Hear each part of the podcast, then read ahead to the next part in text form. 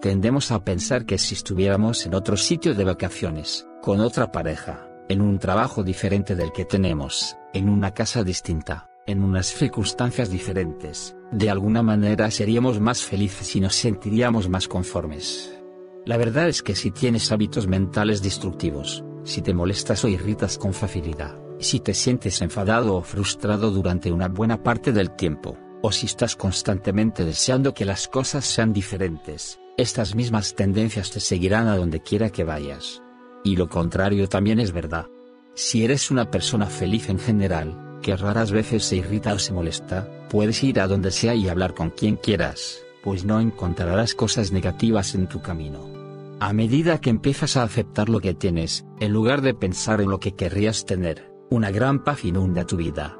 Y esa paz interior te acompañará allá donde vayas, cuando pruebes cosas nuevas y conozcas a nuevas personas. No hay cosa más cierta que esta, que vayas a donde vayas, no podrás escapar de ti mismo.